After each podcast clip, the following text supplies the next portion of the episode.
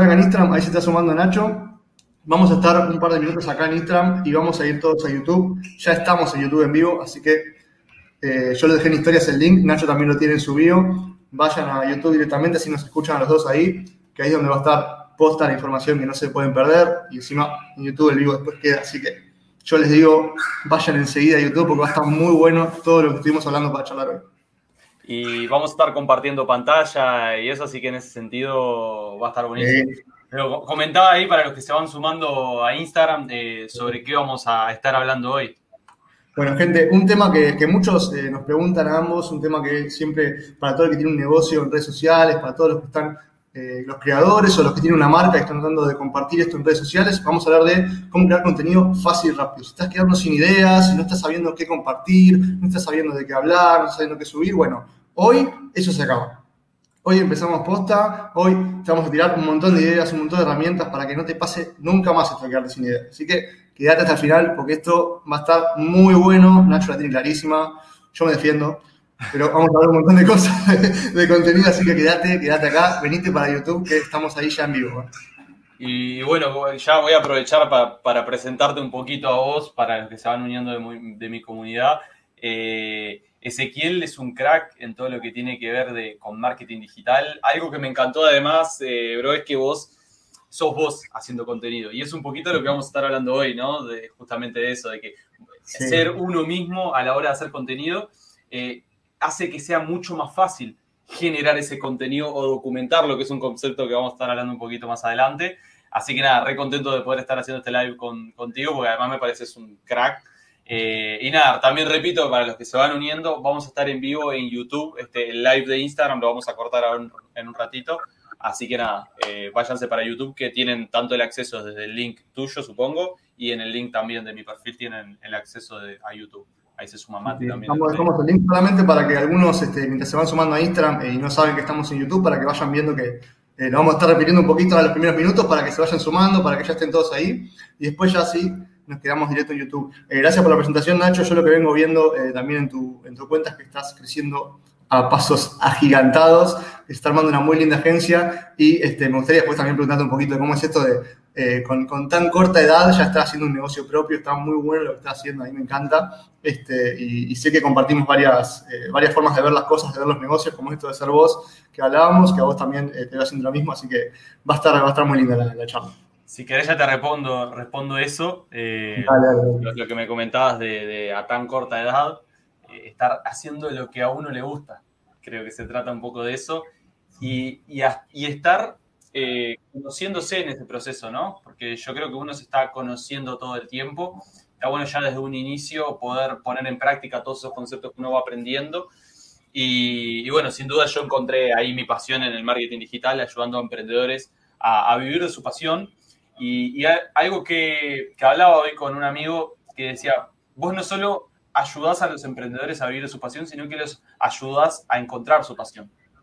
Que es algo clave, porque ¿qué pasa? Creo que vos manejas algo similar eh, con los emprendedores, que es eh, muchas veces te vienen con su negocio o su forma de gestionar el negocio, los anuncios, el contenido, y no están siendo ellos, no están dejando el mensaje que realmente ellos quieren dejar ahí afuera y se están guiando tal vez por lo que hace la competencia, porque el contenido quede súper estético, y no se trata de eso, se puede vender sin vender, que es algo que también vamos a estar hablando un poquito más adelante, que tiene que ver con el branding, Así que nada, eh, me parece una oportunidad re buena para juntar a las comunidades y que se vayan conociendo además, porque vos también tenés una comunidad re linda.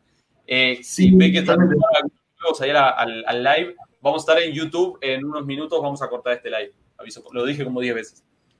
Lo voy a seguir diciendo igual hasta que lo cortemos para que la gente que, va andando se, esté sumando para allá.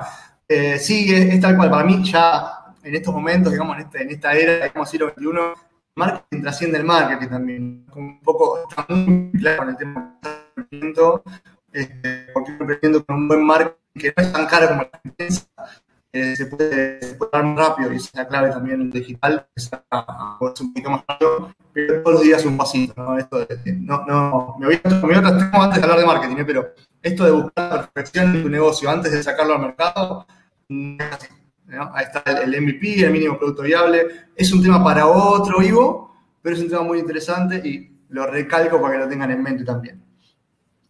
a ver, la gente que está en Instagram, por favor, vayan yendo para YouTube, que estamos ahí. Los links de acceso los tienen directamente en, en, nuestros links de los perfiles. Bro, yo voy a ir saliendo, si querés vos quedate un ratito más, salí cuando vos quieras, yo voy saliendo así, me quedo acá en YouTube. Eh, si no, tengo que estar sí, haciendo así, ¿viste? manejando toda la, la, pantalla, vos estás con todo. Ahí va, claro, me cuesta un poquito más. Así que nos vemos en YouTube, gente. Ahí va. Gente, vos si querés quedarte un ratito más, no pasa nada. Más para que sepan que nos vamos a estar yendo para Instagram, por, para, para YouTube. Por favor, váyanse de Instagram a YouTube. Yo hago así porque no tengo no tengo la pantalla. Para mí es como que estoy señalando la PC. Eh, vayan para, para YouTube. Estamos ahí con Nacho, ya está por arrancar esto. Vamos a hablar de un montón de ideas, un montón de estrategias, un montón de metas para contenido. Otra, no se lo pierdan. No es lo mismo verlo después que verlo en vivo. En vivo pueden preguntar, pueden resolver dudas. No es lo mismo, siempre es mejor en vivo. Vengan un ratito para acá, que se les pasa enseguida. Liquidamos un poco el lunes, nos sacamos el lunes encima y arrancamos ya mañana con de contenido porque ya mismo empezar a generar. Así que abandono Instagram, YouTube, recuerden historias, el link en vivo de Nacho, vayan a seguirlo a Nacho, que, que genera un montón de contenido también. Así que bueno, arrancamos en YouTube, vamos, vamos. Vamos arriba. Bro, lo único que, que revisás, si querés, mientras ahora yo voy presentando ya el, primer tema de lo, de lo, que veníamos hablando, de que es documentar eh, contenido, eh, revisá el Wi-Fi porque cada tanto se te tranga un cachito, un poquito. Capaz te conviene, mm. sí, capaz que te conviene conectarte a los datos porque en Instagram andaba bien de bien. Eh, pero mientras, revisarlo tranqui, mientras yo voy hablando sobre el primer punto que es documentar contenido. Eh, esto me cambió cuando conocí este, que, en realidad los temas los definió, eh, definió Ezequiel, eh, pero estoy súper alineado con todos los temas que definió para, el live de hoy, que este sobre todo es creo que el que más me llama la atención, que cuando lo descubrí me cambió bastante la cabeza sobre lo que tiene que ver con creación de contenido. Me cambió bastante en el hecho de que a veces uno pierde mucho tiempo generando cada pieza de contenido. ¿Qué quiere decir esto? Tengo que hacer un reel, bueno, saco el celular y grabo un reel. Tengo que hacer una historia, saco el celular, grabo una historia. Tengo que hacer un feed, una, publicación, una publicación para el feed de un minuto también. Saco el celular y grabo una publicación de un minuto. Eso que es lo que genera que de, todo el tiempo tenemos que estar generando contenido específico y editando ese contenido. Y eso lleva demasiado tiempo. El hecho de documentar contenido básicamente se trata de eh, grabar todo lo que podamos, ya sea conversaciones con nuestros clientes, esto que nosotros estamos haciendo es documentar contenido también. Eh, y de acá pueden surgir un montón de piezas de, video. Para que te hagas una idea, yo con, no sé, 8, 9 lives y contenidos así de, una hora, eh, después extraje como 60 piezas de contenido. O sea, es una locura, un montón de piezas saqué de ahí. Sí, es una, una estrategia que creo que uno de los primeros que empezó con esto fue Gary Vee, que de hecho hizo hasta un ebook de eso, ¿no? De cómo eh, hacer una cantidad de contenido multiformato que se desprende de un contenido pilar, como puede ser este vivo de YouTube, como puede ser este, un, webinar, como puede ser un podcast, contenido más largo, con un contenido mucho más profundo, y de ahí desprendes este, imágenes, carruseles, este, vamos a hablar de contenido multiformato más adelante igual, pero se desprenden un montón de cosas que son pequeñas porciones de contenido y nuggets, que también lo vamos a nombrar, eh, de, de, simplemente una vez. Y el tema de documentar viene de muchas veces en, las marcas, en especial marcas más de, producto, ¿no? Eh, se trata de, lo que estás haciendo ya es contenido, no necesitas crear algo nuevo. Lo que ya haces, por ejemplo, en un local, eh, los productos que armás, cómo ordenás la ropa en, la, tienda, cómo recibís y cómo empacás, cómo entregás, todo eso es contenido. El tema es justamente eh, documentarlo, ¿no? Grabarlo, sacar fotos, hablar sobre eso pero eso mucha gente no se da cuenta capaz, y bueno, es una herramienta fundamental, porque a todos nos gusta ver un poquito el, detrás de escena, ¿no?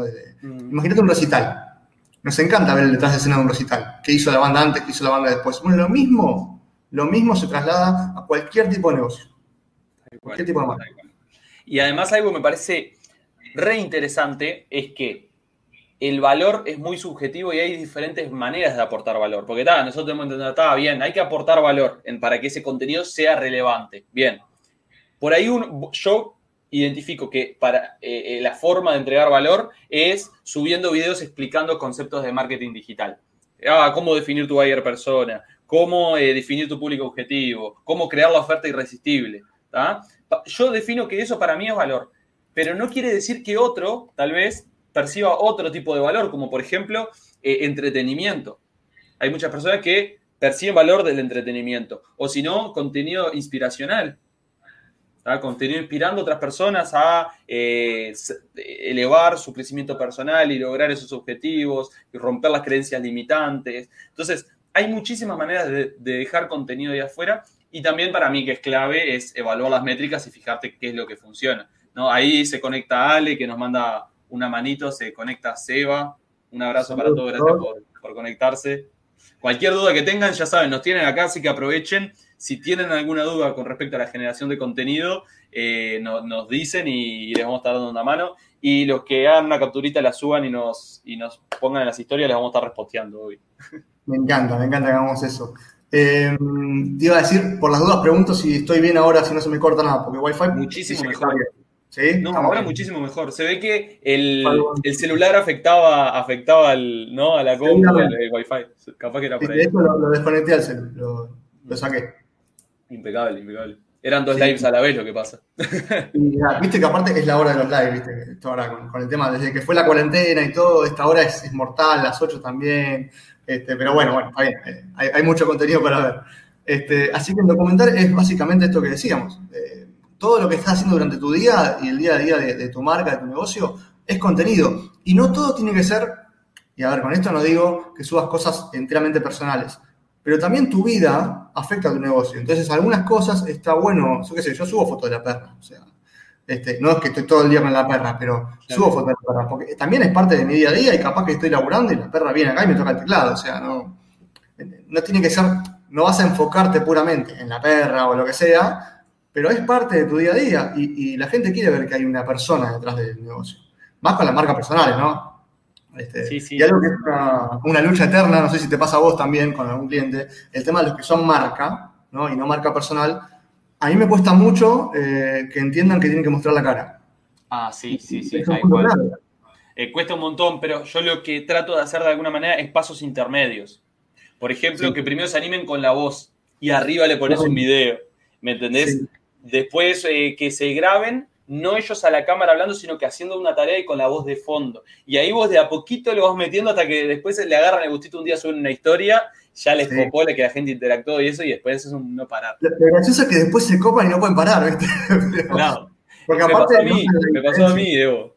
Sí. Sí, también, ¿eh? Yo primero empecé, y de hecho lo recomiendo también, yo empecé explicando, y, de hecho va a haber algún reel de los que se me borraron, que lo voy a volver a hacer. Eh, en los reels también empecé haciendo en una hoja escribiendo y hablando detrás, apuntando con el celu y hablando detrás de cámara, digamos, y escribiendo, eh, señalando algo o algo, con colores o algo. Y es una buena manera de hacer un, contenido si todavía no te animás eh, a la cámara o el podcast. Tal cual. No lo grabas en video, lo haces este. A, ver, siempre llegamos a lo mismo, Evo, que está muy quemada la frase, ya lo sé, pero es mejor acción que perfección, ¿no? Y acá yo siempre me acuerdo de cómo yo arranqué y, ya después de esto, si quieres, pasamos al próximo tema que tiene un montón que ver con esto, es em, cuando tuve una mentoría con Rodri, con Rodri de Codiem, y Rodri agarra y me dice, Nacho, yo, le, yo tuve una mentoría con él y le, caí pidiéndole que me haga una planificación de contenido. Y agarro y le digo, Rodri, necesito planificar mi contenido, eh, quiero seguir una cierta estética que conecte con la audiencia, pero no sé por dónde empezar. Me dice Nacho, subí Nachito, porque me dice Nacho, Nachito, subí lo que te pinte. Me dice, subí lo que te pinte. Y claro, está de más sacarse esa mochila de arriba de que hay que planificar y hacer el mejor contenido y empezar a dejar ese mensaje afuera, de la manera que sea. Empezar con una foto, después con un video, pero es importante que vayas avanzando y que pases a la acción, ¿no? Es que es esto que vamos a decir y vamos a repetir bastante durante el libro de sé vos, ¿no? Como la canción es más fuerte, digo, pero eh, sé vos, tenés que ser vos mismo, porque si, si es forzado se nota.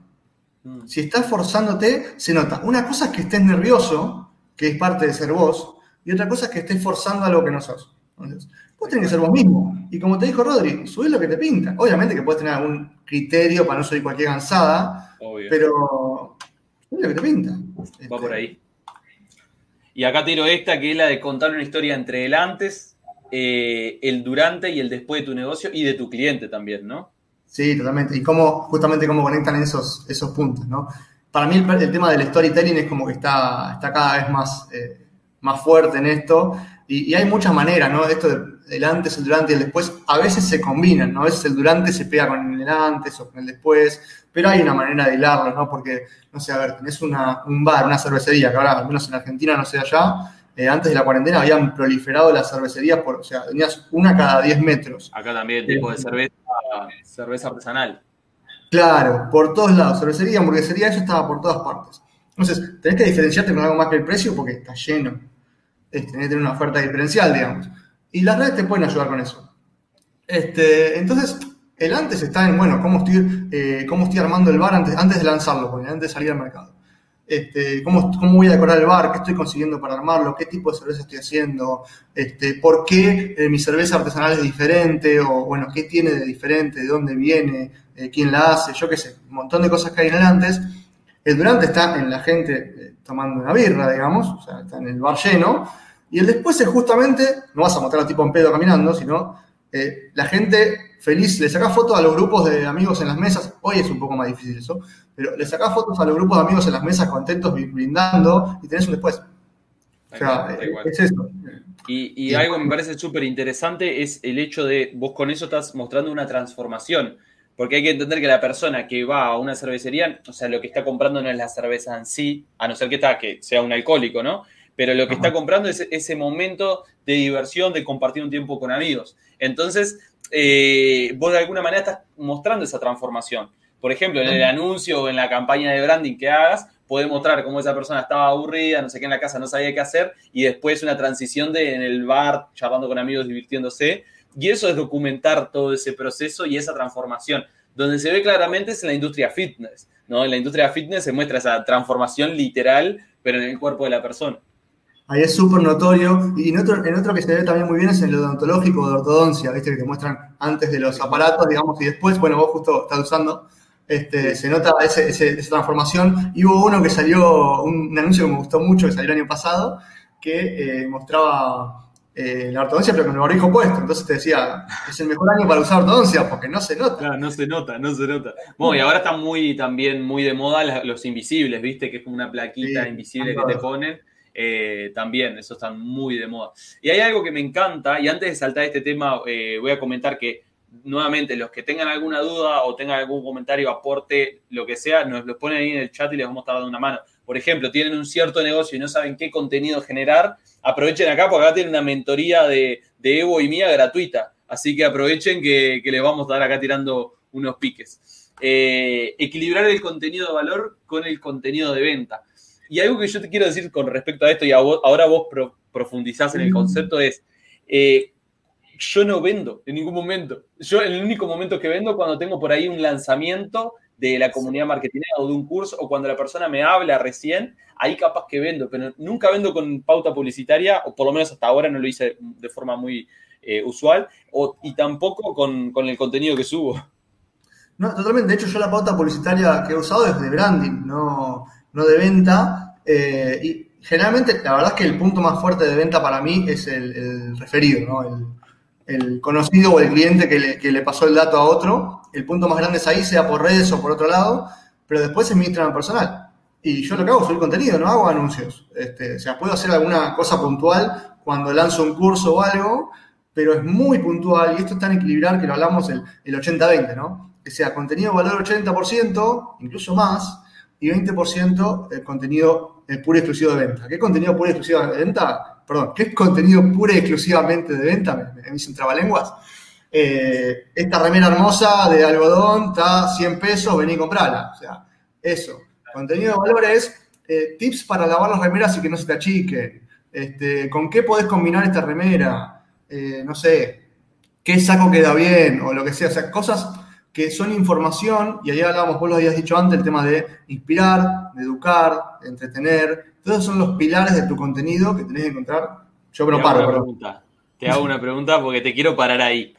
Entonces, para que la gente entienda, porque por ahí te están la gente que está escuchando dice, pero Evo, pero no es más fácil de una vender. ¿Qué beneficio tiene primero entregar valor? Por eso vos lo, tenés clarísimo, quiero que lo, cuentes. Sí, a ver, eh, el tema de, ir entregando valor, primero que vas a ir fidelizando a la gente, vas a, tener un, vas a generar confianza en vos, vas a tener autoridad de marca, Porque alguien que viene solo. Imagínate que a vos te llama un telemarketer, que en su momento estuvieron muy de moda y por algo no funcionaron tan bien como. Hoy no funcionan, digamos, ¿no? si vos te llaman y te dicen, tengo esta oferta para vos, muy probable que digas que no, menos que ya estés buscando eso. ¿no? A menos que sea un remarketing, digamos.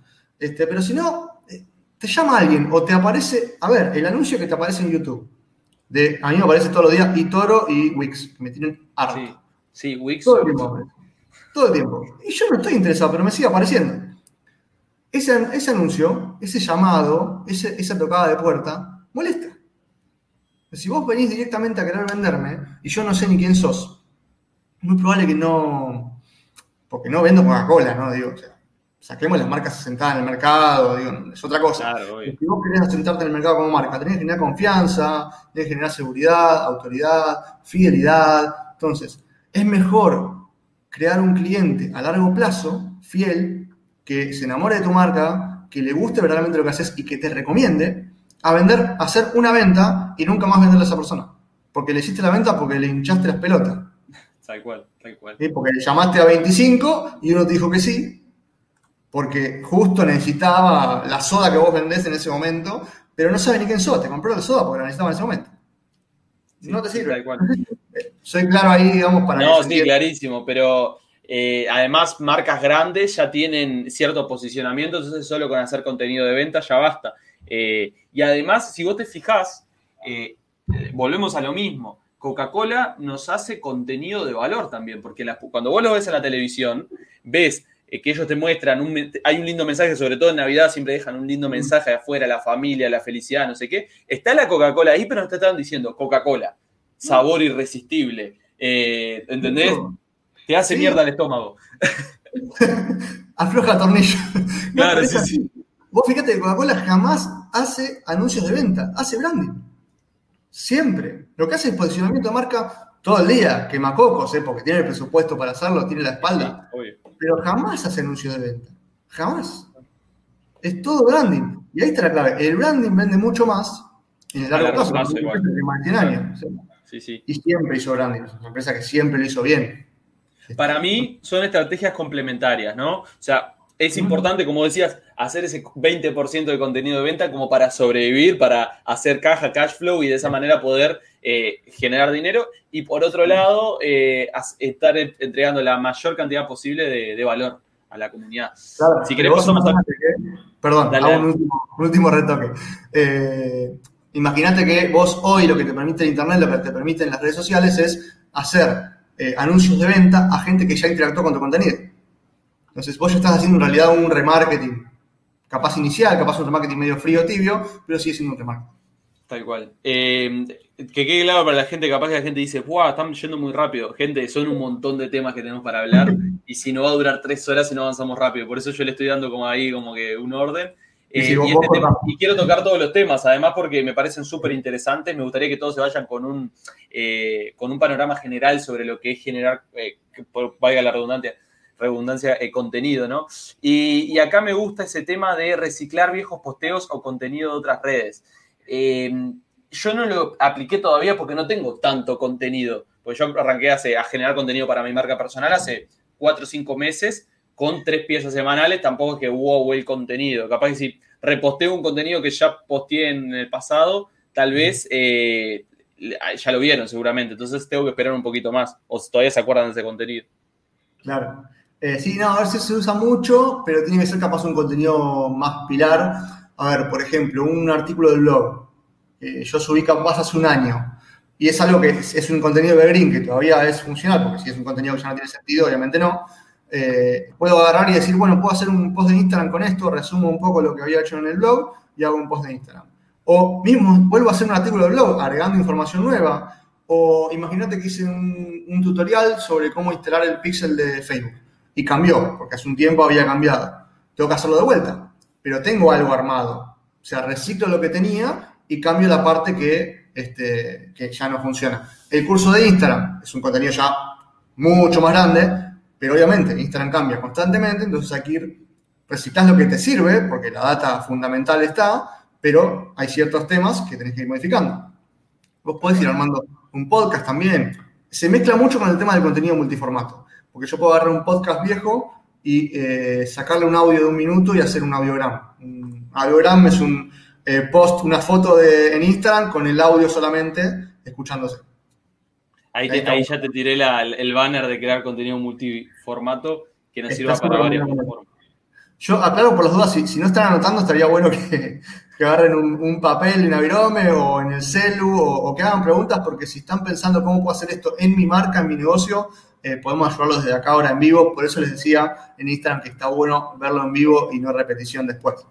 Tal cual. Eh, sobre todo porque a veces ver el live uno dice, ah, qué bueno, va entendiendo, pero después cuando lo quieres llevar a la marca se le viene a la cabeza un montón de, preguntas ¿no? y dudas. Entonces está bueno que aprovechen ahí, nos van tirando, che, yo tengo tal emprendimiento, ¿qué me recomendás? ¿Qué tipo de contenido me, recomendás generar? O me, veo limitado por tal cosa, porque me falta tal herramienta, lo que sea. Entonces también les vamos a dar una mano por ahí. Ahí se conectó Florencia, también emprendedora, está dentro de la industria fitness, más generando un muy buen contenido. Así que por ahí muchos emprendedores. Hay, mucho para hacer ahí.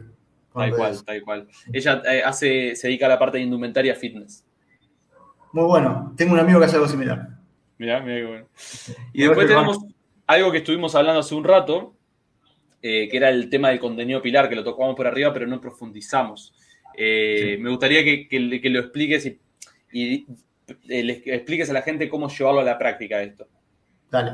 A ver, primero, ¿qué es un contenido pilar? Un contenido pilar es un contenido extenso, de profundidad, con muchos temas que se van tocando, obviamente con, con un tema fundamental, pero con varios temas que se van tocando, del cual podés desprender varios contenidos más chicos. Ejemplo, este vivo, que durará aproximadamente una hora, bueno, de ese vivo podés desprender capaz que 10, 15 videos de un minuto, podés desprender un podcast, podés desprender un par de carruseles de imágenes para Instagram, podés desprender un par de tweets con alguna frase, puedes sacar un montón de cosas. De un contenido, desprendes un montón de cosas más para diferentes redes o un artículo de blog. De hecho, una manera de crear contenido multiformato, que lo subí en un reel, vos avísame si hablo mucho. No, no, una, una, imagen, además estamos re bien con el tiempo. Estoy buscando una imagen para que puedan tangibilizar lo que él habla, la voy a compartir ahora.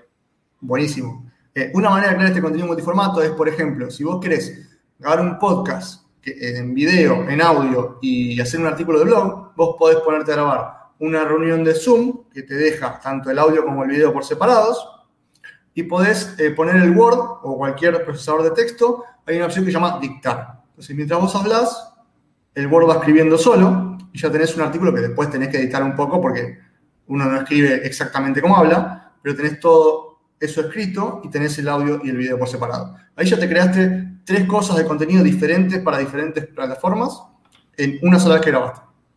Esa es una manera.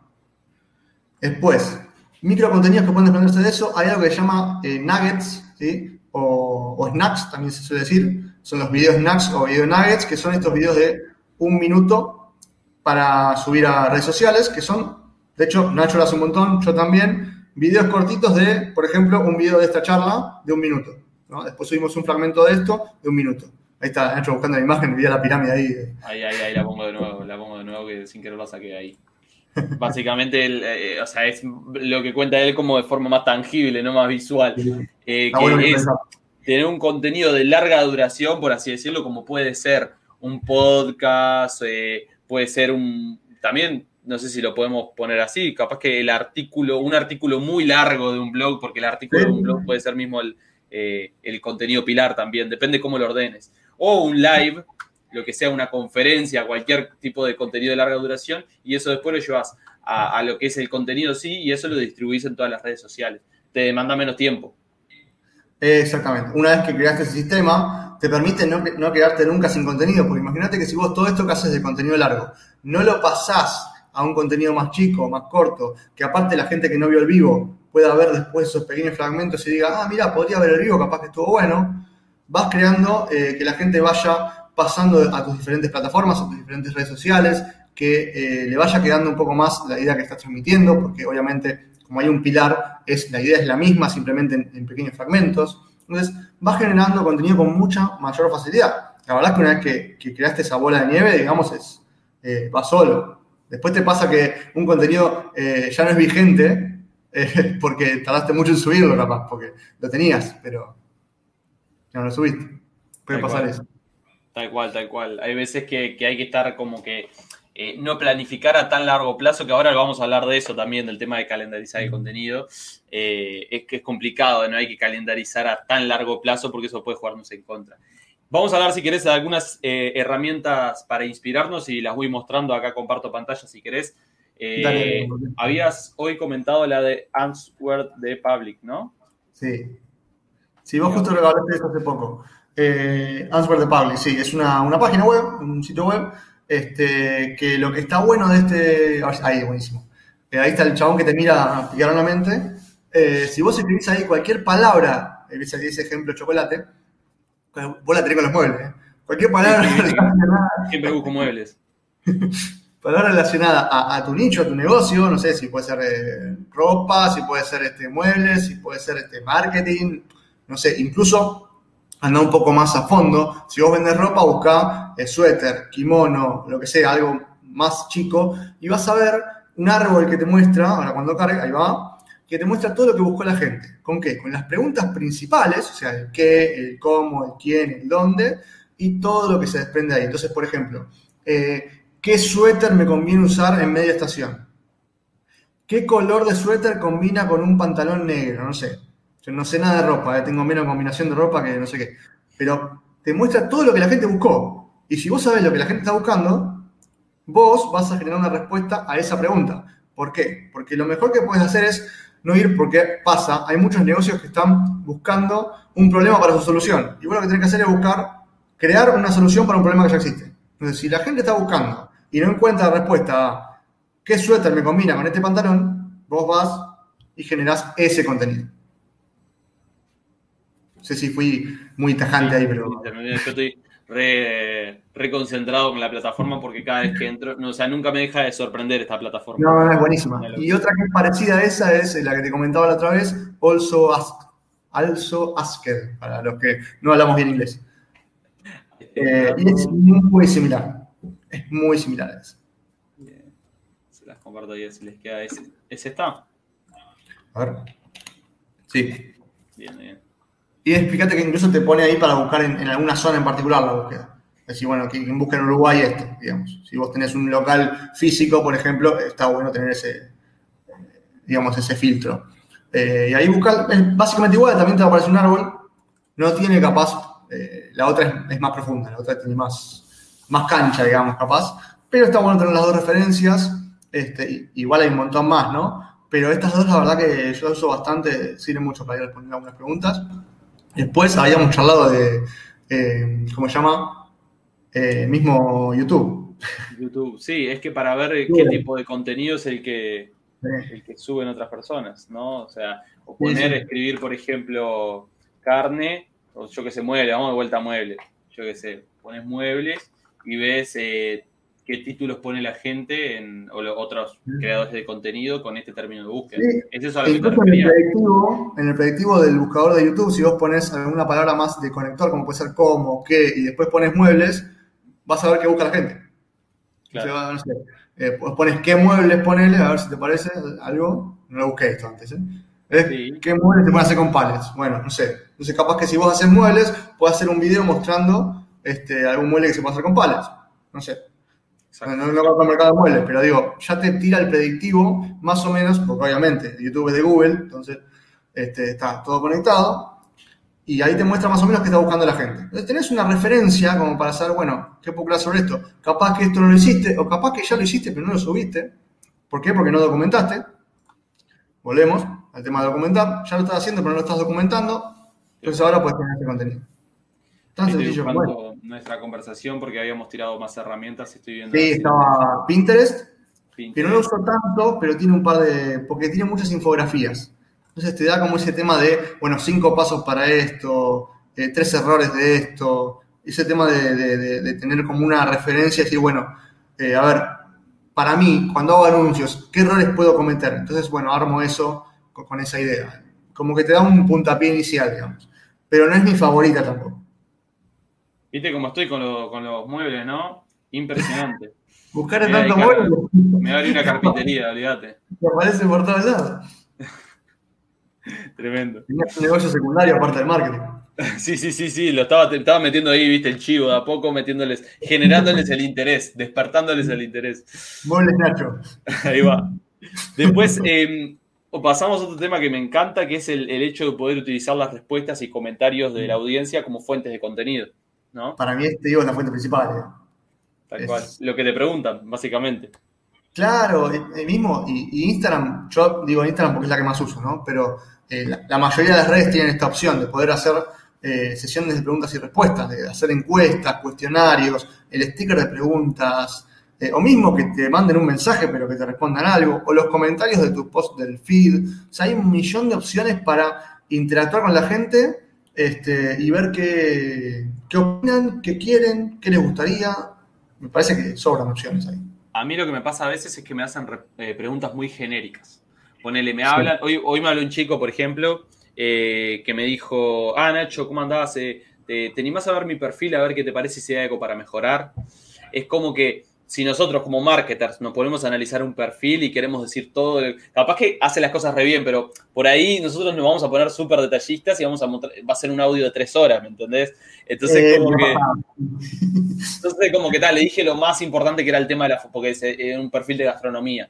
Le dije el tema de las fotos y los videos que no estaban en muy buena calidad y tal, y como que con eso ya va a mejorar muchísimo. Pero, pero también es eso, que hay preguntas a veces que son muy genéricas, son muy difíciles de, responder en un, minuto, ¿no? Bueno, ahí a veces puedes responder con otra pregunta, digamos, pero tenés alguna duda algo que te parece que está mal a vos, o sea, como, pero, pero sí es verdad que suele pasar, y, me ha pasado de también mandar muchos mensajes de respuesta porque me preguntaba algo tan genérico y digo, bueno, y aparte uno, no sé, a vos, capaz que te pasa también, a mí me gusta, yo me pongo me copa. Entonces, Yo me pongo a mi perfil, me pongo a ver qué, se puede mejorar, qué se puede cambiar, sí, sin duda. Este, está bueno, o sea, es un lindo ejercicio, no lo puedo estar haciendo todo el día, pero es un lindo ejercicio este, y es parte también, bueno, algo eh, que de paso aclaro es siempre respondan los mensajes, este, siempre respondan los comentarios, no tenés que responder a los 30 segundos, podés responder al otro día, digo, no pasa nada, pero responder y no responder, por favor, no respondas con un emoticón me saca cuando me responden con un emoticón. O sea, es más mala onda que. Solamente yo utilizo el emoticón cuando quiero cerrar la conversación, ¿no? Ponele, estuviste una, una conversación y ahí le, le, mando los bracitos. Yo siempre le mando los bracitos, ¿viste? Como para darle un cierre a la conversación. Pero hablaste un poco, digo, o sea, no Hablé un poco, claro. Uy, mira qué bueno que noto contenido, no sé qué. No. sí, sí, claro, sí, sí. Además, o sea, también genera un poco de empatía, yo qué sé, una conversación. Al fin y al cabo, esto se trata de personas, ¿no? Eh, y por ahí, si la otra persona del otro lado se está tomando el tiempo de decir, che, qué bueno ese, ese, eso que subiste, la verdad que me aportó un montón, no sé qué, no sé, responderle con un audio, ¿viste? Todavía que se toman el tiempo de escribirte, o sea, el tiempo es muy preciado, ¿no? No, pero es un súper diferencial responder con un audio o incluso con un video, que pueden ser 10 segundos. A ver, no, no, no es que tenés que ir 8 minutos de, audio. De hecho, Instagram te deja un minuto, así que tampoco vas a poder hacer mucho más. Eh, pero mandar un video, un video o un audio de respuesta, aunque sea de 10 segundos o algo, demuestra mucha más cercanía, mucha más empatía, eh, gana unos cuantos puntos eso. Y no te cuesta nada. O sea, lo que vas escribiendo, lo estabas hablando. Ahí Florencia nos dice, gracias por este espacio, chicos, tentada con sus comentarios, jajaja. Mirá que estoy muy tranqui, no dije nada. Sí, sí, sí, sí. La otra vez cuando estuvimos hablando, nosotros antes de esto hicimos una charla hace unos días, eh, se fue más al carajo todavía. Y pará, y me puedo ir más, ¿eh? pero me estoy porque no conozco a la audiencia de Nacho, ¿viste? No quiero, no quiero hacerlo mal. No, son todos, casi todos, son todos emprendedores muy copados, muy se, toman todo para la, risa, así que no, pasa nada con eso, podés putear todo lo que quieras. Mientras YouTube no lo censure después, ¿no? No nos censure el video. No, no creo, no creo, mirá que hay muchos peores, ¿no? Así que no. Sí, no, los videos de reggaetón, todo eso, ahí sí seguro que si no censuran eso.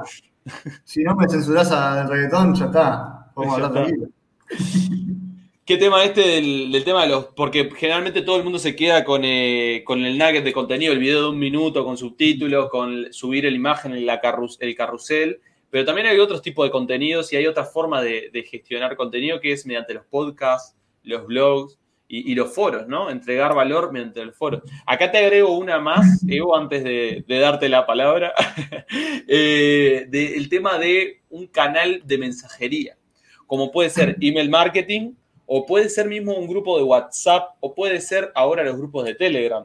¿ah? Eh, pueden ser otros canales de distribución de contenido que yo personalmente utilizo. Es una comunidad, obviamente, mucho más interesada, con un interés mucho más profundo en lo que vos haces, porque a mí me pasa que se unen cinco y dos o tres siempre se van del grupo. O sea, en el grupo de WhatsApp se, termina. Si es gente que no está muy comprometida con el contenido, se va porque además yo comparto contenido todos los días en el grupo de WhatsApp. hay que bancarse eso. Por eso ahora voy a hacer eh, el grupo de Telegram, como que de alguna manera eh, no es tan invasivo, me parece. Entonces, nada, voy, voy a también. Sí, es menos invasivo, Sí, sí. Eh, a ver, acá, acá, hay mucha tela para cortar. a ver, vamos a ver por dónde empiezo. Podcast, blogs y foros, a ver, yo soy un gran consumidor de contenido. No tanto en Instagram, digamos, en, en Instagram no consumo tanto como lo que genero. Pero soy de escuchar mucho podcast muchísimos podcasts. Yo estoy trabajando, estoy cocinando, estoy limpiando y seguramente estoy escuchando un podcast. Eh, blog también, suelo googlear mucho y empezar a conocer blogs nuevos. Y lo que hago mucho y les recomiendo es me suscribo. O sea, me suscribo a los blogs de la competencia, o, capaz que no específicamente la competencia, pero eh, del, nicho, del, segmento, de lo que sea, para conocer qué es lo que están haciendo. Y, y yo me entero de contenido nuevo, capaz por alguien que está años luz de lo que yo puedo llegar a hacer hoy, la tiene mucho más clara, o está en inglés, inclusive les recomiendo si saben inglés, suscribirse a alguna cosa en inglés porque siempre están un poco más adelantados que nosotros, un poco bastante en algunos casos.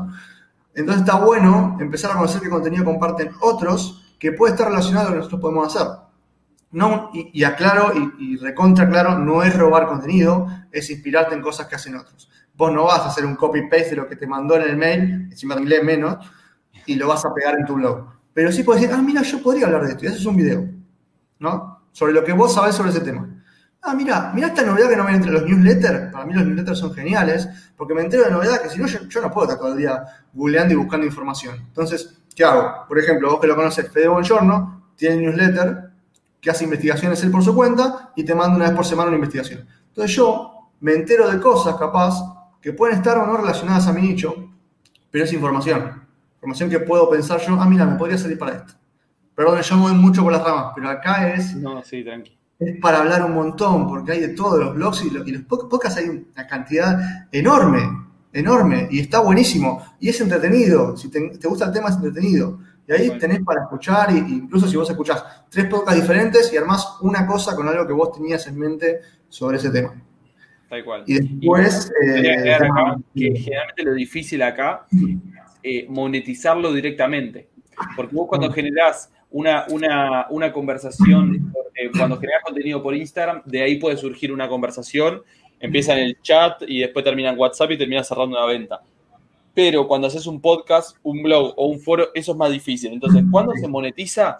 Cuando eso llega a un muy buen alcance, también con, la, con los, las newsletters de email marketing, también eh, eso puede llegar a un muy buen alcance y ahí se monetiza cuando ya justamente tenés ese alcance, ahí puedes hacer colaboraciones con otras marcas. Por ejemplo, yo hago email marketing, toda la semana envío una newsletter sobre las últimas novedades del marketing digital. Yo estoy suscrito a ese tipo de newsletter. Entonces, cada tanto dentro de esa newsletter me llega dentro una, un anuncio de, por ejemplo, una, un gestor de contenido o una plataforma para crear páginas web. Entonces, eso es una colaboración que está haciendo esa marca hace newsletter todas las semanas con una empresa externa. Obviamente le paga, eh, ahí ya será por el alcance, por la cantidad de clics, lo que sea, pero de alguna manera se puede monetizar directamente también. Y es importante entenderlo, pero es un laburo de muy largo plazo, ¿no?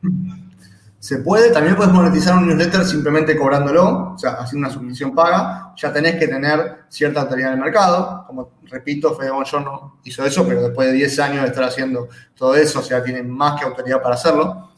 Otra manera es en el blog puedes este, poner, no me acuerdo cómo se llama, si Google AdSense, eh, para que haya banners de publicidad en tu blog. Ah, también, sí. ¿Viste que lo quieren sacar? ¿Eh? Estuve leyendo que quieren sacar Google AdSense. Puede ser, es un poco molesto. Entrar a un blog como usuario y que esté lleno de banners es un poco molesto. Si, si fuera un poco más segmentado, un poco más filtrado y no tan, tan llamativo como la página de Homero Simpson, ¿viste? Este, estaría bueno. Pero cuando ya es muy invasivo, porque ya no saben dónde poner publicidad, me parece, este, ya, ya puede ser molesto. Pero es una manera de monetizar hay más maneras de monetizar, sí, puedes este, vender productos, infoproductos, o sea, no, estamos hablando de eso hoy, eh, marketing de afiliados, hay muchas cosas para monetizar un blog, un podcast, este, foros o lo que sea.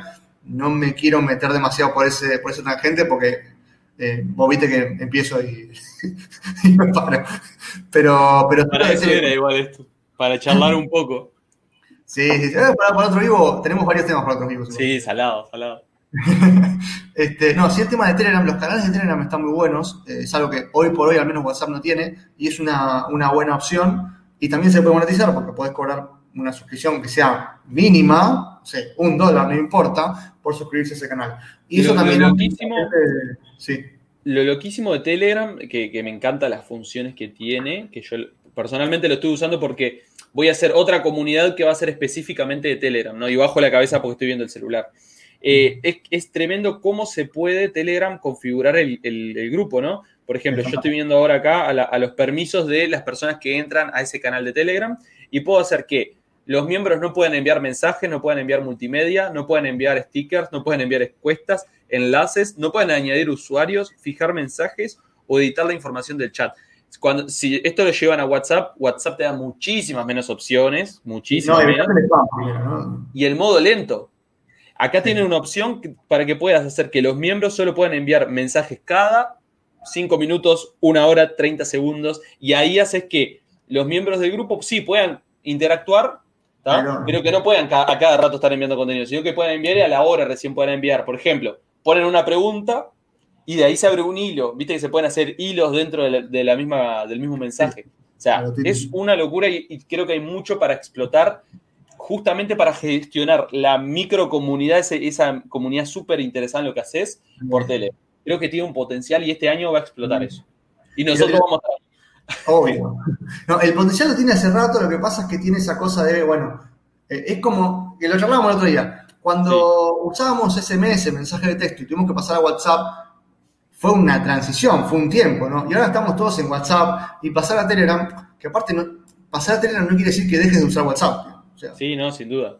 Toda una transición en el medio, pero la realidad es que tiene, para mí, y más para negocios, tiene muchas más herramientas, eh, tiene pero una, una cantidad de opciones tremendas, el tema del canal, los grupos, la capacidad de los grupos que es para más gente, y el tema de que vos estás en un grupo nuevo, vos sos nuevo en el grupo y podés ver el contenido anterior, cosa que en WhatsApp, al menos hasta ahora, no, no se puede.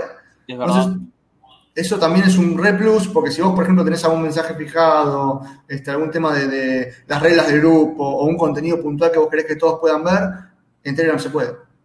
Y no tenés que estar reenviándolo cada por tres. Eso me parece súper interesante lo que comentabas, bro, y, creo que por eso, sumado a lo que acaba de pasar por WhatsApp, o sea, porque es como decías, el potencial ya estaba, pero ¿por qué para mí va a explotar este año? Por eh, lo que acaba de pasar por, con WhatsApp. Este va a ser el año para desarrollar ese canal que no, me animo a decir, mira lo que voy a decir, Debo, me animo a decir que era un, un, canal, un formato de canal que hasta ahora no existía. Me animo a decir eso, porque si vos, te, vos podés, dirás grupo de WhatsApp, por lo menos desarrollado como se va a desarrollar ahora, porque en realidad la gente ya lo estaba haciendo, pero para mí que ahora está explotando mucho más. Eh, si vos lo llevas a WhatsApp, un grupo de WhatsApp no tiene nada que ver con lo que se puede llegar a hacer con, Telegram. Eh, Hoy no se va a utilizar para la venta de infoproductos, para gestionar bueno, la comunidad de tus productos y enviar como el, email marketing, por eso es que cada vez ese, ese el alcance de, mensajería se distribuye cada vez más, ¿no? Eh, en WhatsApp, en email marketing, en, ahora en Telegram. Entonces es como que eh, es más complicado hoy hacer email, eh, marketing digital porque hay tantas plataformas, ¿entendés? Es como, es como que me digas, antes cuando estaba solo el marketing tradicional, eh, que hubiera varios canales de radio que podían impactar al mismo tiempo a ese cliente, varios canales de varios formatos de televisión, ¿entendés? Es, loquísimo. no sé si transmito bien la idea, pero es tremendo cómo, aumentó la dificultad. Y, el tema es también ver nosotros como, como marcas, digamos, como emprendimientos, de, cuidar un poco al usuario, porque también lo saturamos a veces. Y, la realidad es que con todo el amor del mundo ahí está mi Facebook, eh, también Mark como que no para de, mostrar anuncios, ¿no? O sea, ya tiene una, ambición muy grande por ganar más plata y llega un punto en el que la gente, o sea, vos ves dos posts, un anuncio, dos posts, un anuncio. Llega un punto en el que también la gente, viste, eh, eh, eh vamos es complicado de gestionar. Eso es complicado, sí. Y ahí Florencia eh, nos pregunta, dice Nacho y Exe, se me plantea una duda. Yo soy nutricionista, ¿cómo lograr, por ejemplo, en un grupo de Telegram que la gente no se ponga intensa con el contenido? A veces en nutrición suele pasar. ¿Cómo lograr, entre comillas, encuadrar, como decimos en el mundo de salud?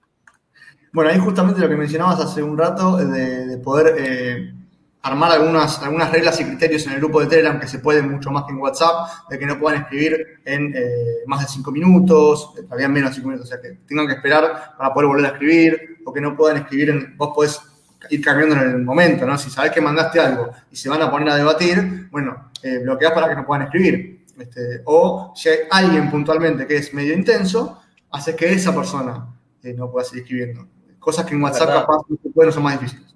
Podés restringir los permisos de una sola persona. Eso es, eh, o sea, es, tremendo, es tremendo. Ojalá, ojalá que no le agreguen muchas más funciones porque ahí ya va a perder eh, la función de mensajería. ¿Me entendés? O sea, me da, me da miedo que le agreguen muchas más cosas y termine siendo más una red social, ¿me entendés? Que una plataforma de mensajería. Hay que ver, hay que ver qué pasa porque, bueno, nos metemos en otro terreno, pero hay que ver qué pasa con si la compran, hay que ver qué pasa con qué novedades saca WhatsApp para competirle, porque la realidad es que lo que viene haciendo, como hizo con, con TikTok e Instagram, viene saliendo a competir bastante ferozmente, digamos. Entonces hay que ver qué hace WhatsApp ahora. Por eso también viste que patearon las nuevas normas, no empiezan en febrero, empiezan en marzo. Sí, sí, tremendo. Se asustaron, se asustaron un poco. Ya, están viendo que tienen que hacer otra cosa, entonces igual yo insisto, lo que dijo WhatsApp en las normas esas, las políticas, es lo que ya hace, nada más que te lo dijo. Además, no entiendo, no entiendo esta desesperación de la gente a migrar a Telegram, ¿no? Porque yo ya, yo ya tenía Telegram por, la, por toda la cantidad de funciones que tiene. Pero a ver, no estás escapando del sistema porque Instagram, TikTok, Facebook, ya, te, ya, te, ya utilizan tu información. Entonces, no, o sea, como que no. Claro. Eh, no cambió nada, pero te lo blanquearon. Te lo blanquearon, ahí va. por lo menos te lo dicen, ¿no? Son transparentes. Claro, exactamente, exactamente. Por eso, eh, a ver, hay que ver con qué sale WhatsApp ahora. Puede hacer cualquier cosa, sabemos. Eh, tiene bastantes novedades de las que venimos hablando. Y hay que ver qué hace Telegram, porque Telegram también este año estaba sacando una versión paga. Que, va, que no tiene nada que ver con la gratuita, no vas a estar obligado a pagarlo, pero va a tener una versión paga con qué? Con más opciones para negocio. Entonces hay que ver qué opciones tiene eso, la verdad no lo Me interesa muchísimo. Mm. porque además te ayuda en el posicionamiento y en esa y en mantenerte como empresa, ¿no? Porque vos hoy eh, eh, quieras o no, en la percepción de tu cliente, que vos tengas esa versión que sabe que es paga, te ve de otra manera. Entonces yo creo que Telegram, yo creo que este año Telegram va a explotar y que sabe lo que hace, de alguna manera. O sea, sabe lo que hace, la tiene súper clara. Pero es que lo, dijo el dueño, ¿eh? era cuestión de tiempo, dijo. Sí. No sabíamos que iba a pasar la cuestión de tiempo. Lo dijo súper seguro el ruso. Así que hay que ver cómo sigue, ¿viste? Y bueno, le mando saludos a Flores Cande. Eh, espero que hayamos respondido su, consulta y si no, igual eh, volví a escribirnos que estamos acá y volvemos a contestar. Belén nos dice, amo este debate, no, no, nos mm, amamos que lo ames, Belén. Sí, me encanta. Pregunten, pregunten, que estamos acá para eso. Me encanta. Miren, que no nos queda mucho, así que si tienen alguna duda, hablen ahora o callen para siempre. si tienen algún negocio ahí, como preguntó Florencia hace un ratito, que, tuvo esa duda sobre su negocio, si alguno otro tiene una duda, nos dice. Y también vamos a estar eh, reposteando todos los que suben una historia en los etiquetes, los vamos a estar reposteando en Instagram. Eh, este tema, que es tremendo, ¿no? Calendarizar o no calendarizar contenido. ¿no? Es, creo que es bastante interesante. ¿Tengo la palabra? Sí, sí, sí, sí, sí. Eh, a ver, para mí hay que diferenciar entre calendarizar y programar. Porque una cosa es que vos tengas como un calendario armado, vos, digamos, hipotético, de bueno, eh, no sé, yo subo contenido los lunes, miércoles y jueves, y subo, hasta más un Excel, ¿no? Eh, los miércoles subo sobre tal cosa, el lunes tal cosa, en foto, en video, todo. O sea, te armás como en qué formato, sobre qué tema. Tenés el contenido armado también. O sea, tenés una idea de lo que vas a subir durante todo el mes o la semana, lo que sea. Ahora, programar es que se suba automáticamente. Lo que te puede pasar si vos programás a largo plazo, una semana, 15 días, todo bien, si vos programás a largo plazo, y lo digo porque me pasó, yo he llegado a programar tres meses, eh, si vos programás a un largo plazo, puede ser que las cosas cambien y que lo que vos estabas diciendo en ese video, audio, fuera, ya no sean así. Entonces, corres un riesgo de que este contenido, digamos, pierda vigencia y pierda vigencia mal, o sea, que sea lo contrario de lo que vos estás diciendo. Puede pasar. Entonces, si vas a hacerlo, si vas a calendarizar con bastante anticipación, tenés que estar revisando y estar muy seguro de lo que subís. y depende mucho del nicho. Yo no recomiendo calendarizar ni en pedo más de un mes. O sea, ni loco más de un mes. Sí tener eh, la estructura de decir, bueno, tengo este contenido para todo este mes y tengo el Excel armado y voy viendo. Voy bien poniendo, a ver, bueno. Eh, pero no programarlo porque subo automáticamente con más de un mes porque es un montón y te voy a pasar esto. E incluso puedes ir programando una semana, 15 días. Tal cual, tal cual. Me, encanta el enfoque que le das. Totalmente contrario al mío. Yo eh, admito que, me equivoqué con la última eh, planificación de contenido que hice en la parte de programación. Creo que te lo comenté el otro día. Eh, hice un contenido de muy buena calidad, igualmente es evergreen, así que no hay problema con, con eso de que pierda. Pero, ¿qué pasa? Siento que no le voy a dar el tiempo a mi audiencia de poder procesar todo ese contenido. Ah, porque es contenido todos los días, malas historias, malos reels, ¿entendés? O sea, porque ahí no tengo en cuenta los reels, los reels son además de eso y, ah. las historias.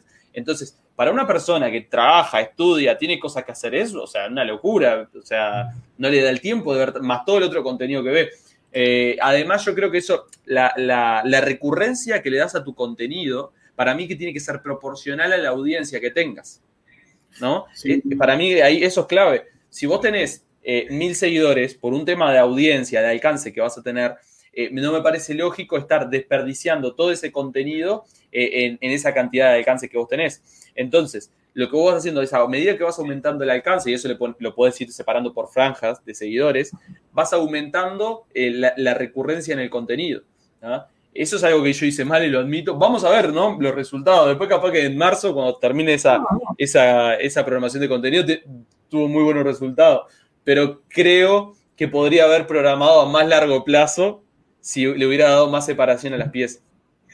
Bueno, puede ser. Eh, de hecho, a mí me pasó, yo cuando empecé, creo que te lo conté también, cuando empecé hace un montón, hace un montón, hace un año, este, en el pico, eh, puse, no sé, programaba tres posteos por día, era una locura. O sea, a, mí me cansaba ya mi contenido. O sea, y no porque no estuviera bueno, sino porque era demasiado. Este, entonces fui separando, bueno, un posteo por día o a lo sumo dos en un día. Y ahora ya hago, no sé, tres por semana. Quiero darle más vuelo a las historias, interactuar un poco más. Pero prefiero hacer un contenido un poco mejor, eh, más espaciado. Y no porque no tenga, porque sinceramente tengo un montón de contenido guardado que me, retengo porque encima cuando lo haces querés subirlo, ¿viste? Haces contenido nuevo y te gusta y lo querés subir, digo, quiero, quiero que vean todo esto. Y la gente no puede absorber todo como una esponja. O sea, no es que darle ese aire, ese tiempo, como vos decís que te pasó de, subir tanto.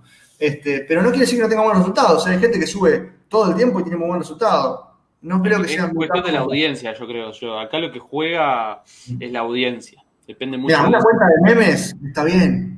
Claro, ahí va, sí, O sea, no, no, pero algo como un video de un, extraído de un podcast es un contenido un poco más profundo. Necesitas un poco más de tiempo para, para mirarlo tranquilo, para entenderlo, entonces no es lo mismo. Yo creo que también yo estoy en una etapa con mi marca personal que tengo que pasar por diferentes procesos y tengo que descubrir realmente, eh, tengo que pasar por eso, pero tengo que darme cuenta, y yo creo que todos los emprendedores tienen que pasar por eso, darse cuenta que eso no es bueno porque ahí es cuando realmente uno lo internaliza, tampoco meter la pata y subir un contenido que infrinja alguna ley ni nada, ¿no? Obviamente, cuidado, pero, pero sí pasar por ese tipo de cosas para darte cuenta vos mismo, no, mirá, a veces eh, menos es más, al fin y al cabo, ¿no? Creo que, va un poco por ahí. Sí, totalmente. Muchas veces menos es más. Me costó darme cuenta de eso, ¿eh? eh por eso trato de también transmitirlo. Todo depende, ¿no? Porque ponele, vos subís un montón de historias, pero son súper eh, interactivas, es como que a mí se me pasan las historias, no, me molesta que subas muchas. Pero hay gente capaz que te sube 5 o 6 estrellas, ah, no veo más. Igual ahí también cometo errores, porque, ¿qué pasa? Yo también esto lo hago eh, el tema de las historias yo lo gestiono de una manera muy diferente al resto del contenido. Lo, gestiono de un, punto de vista, y ya ahora si querés, eh, ya terminamos con todo lo que son los temas que teníamos para hoy, pero nos quedamos un rato más charlando y si alguien tiene una pregunta le, contestamos ahí. Yo lo que es las historias lo gestiono, sí, desde un punto de vista técnico, pero la gran mayoría del tiempo sigo con ese concepto de subir lo que me pinta, realmente. Siempre en relación a eh, algo que me pasó en el día, eh, alguna experiencia que haya tenido en el día, o, algo de marketing, un concepto de marketing que se me vino a la cabeza, algo que voy a hacer, pero no me estreso tanto en las métricas en analizar las métricas o qué resultados estoy logrando con las historias. Sí, pero un poquito. Sí, pero un poquito. Por ejemplo, te digo una que hice. Viste que subí la encuesta esa, las preguntas marketineras, y en una me equivoqué y puse mal el resultado. Ah, yo aproveché y dije, ah, bueno, voy a decir que me equivoqué. Y después se me vino a la cabeza, qué inteligente sería es decirle a las personas que vuelvan para atrás, que es una técnica que, se utiliza para aumentar el, el, eh, alcance del algoritmo y dice, ah, que bueno, la gente está volviendo para atrás y vuelve a ver la historia y todo. Eh, entonces, lo, de alguna manera lo que hice es decirle a la gente que vuelva a ver en qué estoy, en, en, cuál se equivocó para ver si, porque yo había dicho cuál era la correcta. ¿Entendés? Entonces, bueno, hacer lo que me pintó en ese momento, subir el contenido que yo quise explicando eso y a su vez le di un toque técnico, ¿me entendés? Sí, sí, sí. Las historias son mucho más, eh, bueno, es un contenido efímero, o sea, está hecho para que hagas un poco más lo que te pinta. Instagram las promociona mucho, o sea, quiere que hagas más por ahí. Este, y la verdad es que también es más divertido, o sea, a mí me gusta mucho más hacer historias. Que, hay veces que no se me cae una idea y no hago ninguna, porque no tengo programadas historias. O sea, es como lo que me pinta en el día, tengo algunas cosas que sé que puedo subir, pero no, no voy a generar forzadamente historias, digamos. Capaz que, viste, te pasa, un día generas 10 historias de una y otro día tenés 2, 3 porque no, te pintó. Eh, pero está bueno eso, yo lo usé una vez, escondí un emoji chiquito en una historia y en la siguiente dije, ¿vieron el emoji? Eh, y sí, es verdad, se duplican las visualizaciones. No lo haríamos todo el tiempo, si no es medio engañoso, digamos, pero está bueno como para testearlo. Eh, y es cierto, y si la gente vuelve a ver. ¿Qué, ¿Qué, le recomendarías? Porque vos tenés 10.000 y pico de seguidores, ¿no? ¿Qué le recomendarías, si no me equivoco? ¿Qué le recomendarías a la gente ¿Qué, puede hacer? Sí, el, número de seguidores no es lo único, eso estamos todos de acuerdo. Eh, el engagement es más importante, pero cuanto más seguidores, más alcance potencial tenés. Esa es la realidad. Entonces, ¿qué, cómo le, qué debería hacer la gente, los, emprendedores que nos están escuchando, para aumentar eh, ese, ese alcance y, llegar a esa cantidad de seguidores que vos tenés? Mira, a mí lo que me sirvió mucho eh, porque también en el medio uno comete errores, digo, pero lo que me sirvió mucho cuando empecé a crecer eh, fue hacer, haciendo colaboraciones. Hacía posteos en conjunto con otras cuentas más o menos de mi tamaño, más chicos, más grandes, pero hacer posteos en conjunto, o esto que estamos haciendo en este momento, eso yo lo hago mucho, primero porque me encanta, me divierte, este, y se conoce gente muy copada en el, rubro, y, este, y te genera que los de los seguidores de otra persona te vean, si les interesa te siguen, y es súper, eh, no es algo forzado, o sea, es algo que la gente te va a seguir si quiere, digamos. Después la otra opción es hacer publicidad en otras cuentas de tu nicho muy específicas, bastante más grandes, ¿no? Si, si estás buscando crecer, tenés, no sé, 5.000 seguidores y querés llegar a los 10, digamos, que es como el objetivo en muchos casos, eh, hacer publicidad en una cuenta de 200.000 200 seguidores.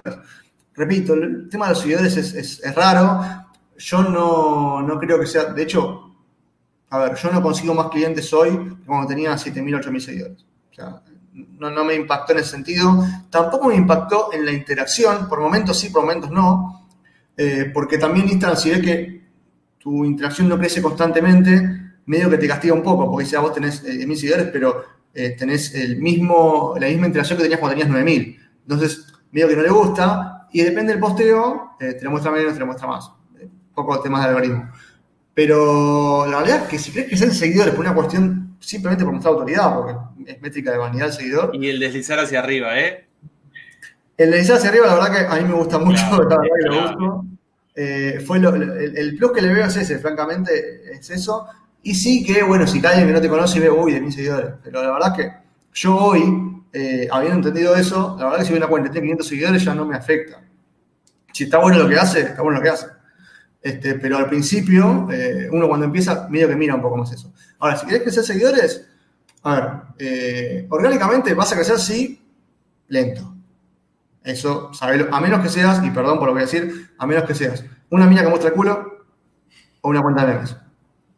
Son las únicas cuentas, o un famoso, no digo, pero sacando eso, las cuentas que crecen rápido son esas dos, en general. Orgánicamente, sin ningún tipo de publicidad. Después, lo mejor es hacer una buena campaña de anuncios con poca plata, hacer una buena campaña de anuncios y crecer despacito, pero bien, no rápido y después caerse. Y, esto que te digo de colaboraciones, para mí lo que más me sirvió fue que, no es pago, o sea, es eh, eh, colaborar con otras cuentas y hacer contenido que aporte a ambas audiencias. Para mí eso fue lo mejor, repito, es lento, no es un Sí, sí. Pero fue lo mejor. Sí, gracias por esos piques. El de las colaboraciones creo que es algo que podríamos explotar muchísimo más. Yo estoy tratando, capaz que lo viste, estoy tratando de, hacerlo más y más. porque lo que a mí me ha pasado, que además, esto igual se da mucho en el tema de, los marketers, ¿no? Capaz que en otro, en otro tipo de emprendimientos no se puede hacer tanto. Pero a mí se puede, pero tal vez es más difícil, ¿no? Eh, por un tema de, cómo se comportan esos emprendedores. Nosotros como que lo hacemos desde el punto, porque hay que hacerlo eh, por el marketing de nuestra marca y además porque eh, disfrutamos mucho de hacerlo y conocemos personas y eso. Y hay veces que nace al revés, hay, hay veces que lo hacemos porque realmente queremos, como, como en este caso, en este caso surgió real la volada, vos, qué bueno estaría hacer un live, no sé qué, y charlar un poco. Y, después ahí te pones a pensar, ah, está bueno, tremenda colaboración. Hay veces que surge diferente. Es, disfrutarlo un poco también, ¿no? Si no, eh, como decíamos antes, que sea forzado, no. Eh, pero sí podés, hay muchas maneras, podés hacer influencer marketing, podés este, pagarle o hacerle canje a un influencer, las marcas de ropa lo hacen muchísimo, le envías algo de ropa y hace, eh, o te hace una publicidad en su Instagram, o toma el tuyo un día, que se llama Takeover, toma el tuyo un día y sube contenido en tu Instagram y eso genera también mucho más movimiento. Se puede hacer, sí, para todo requiere canje o plata, pero que orgánicamente se puede, lo que pasa es que nos gana la ansiedad.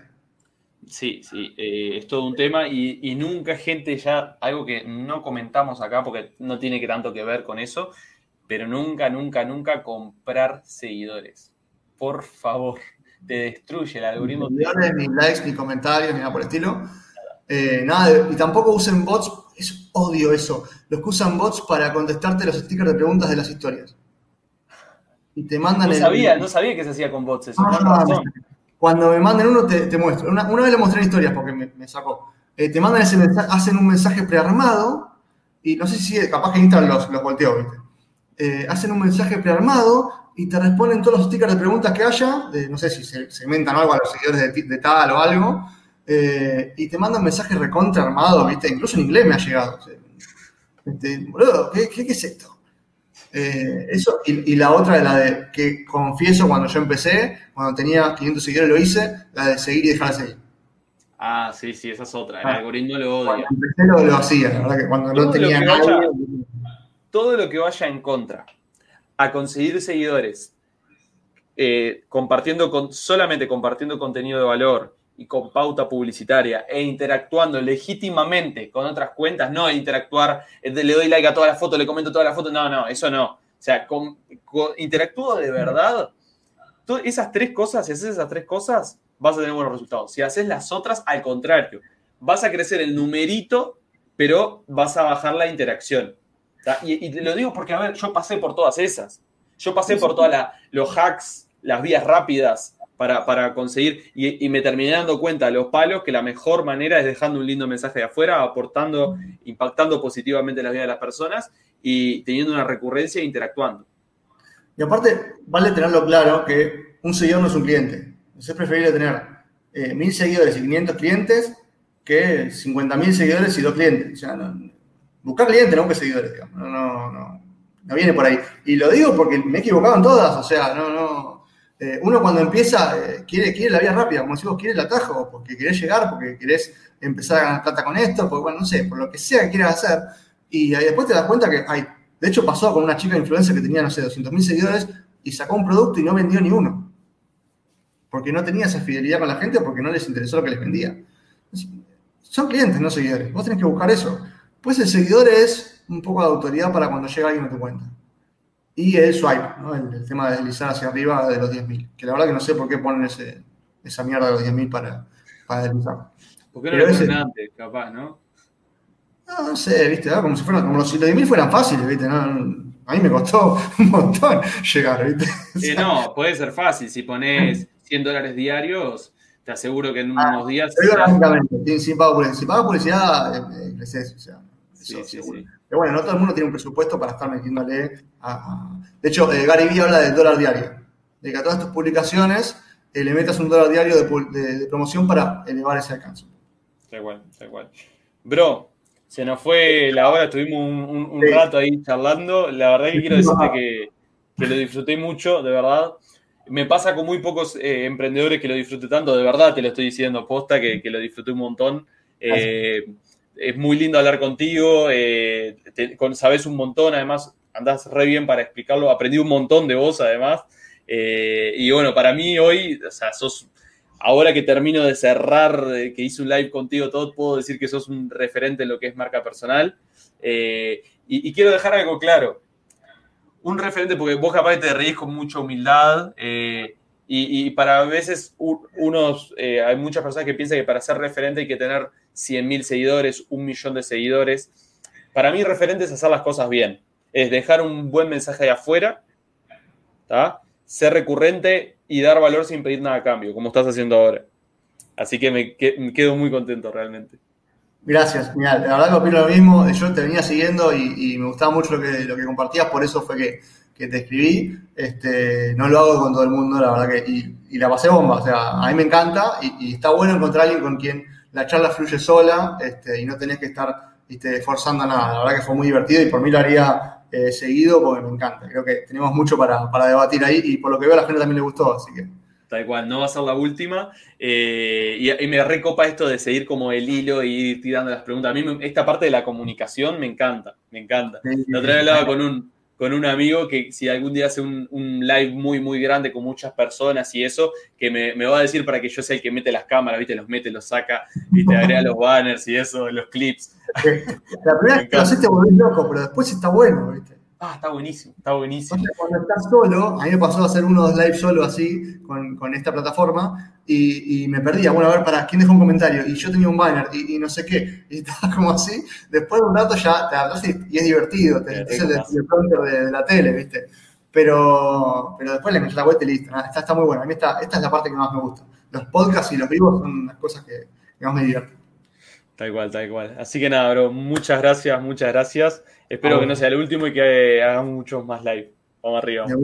Me da mucho más. Gracias a los participantes, espero verlos en Instagram yo que sé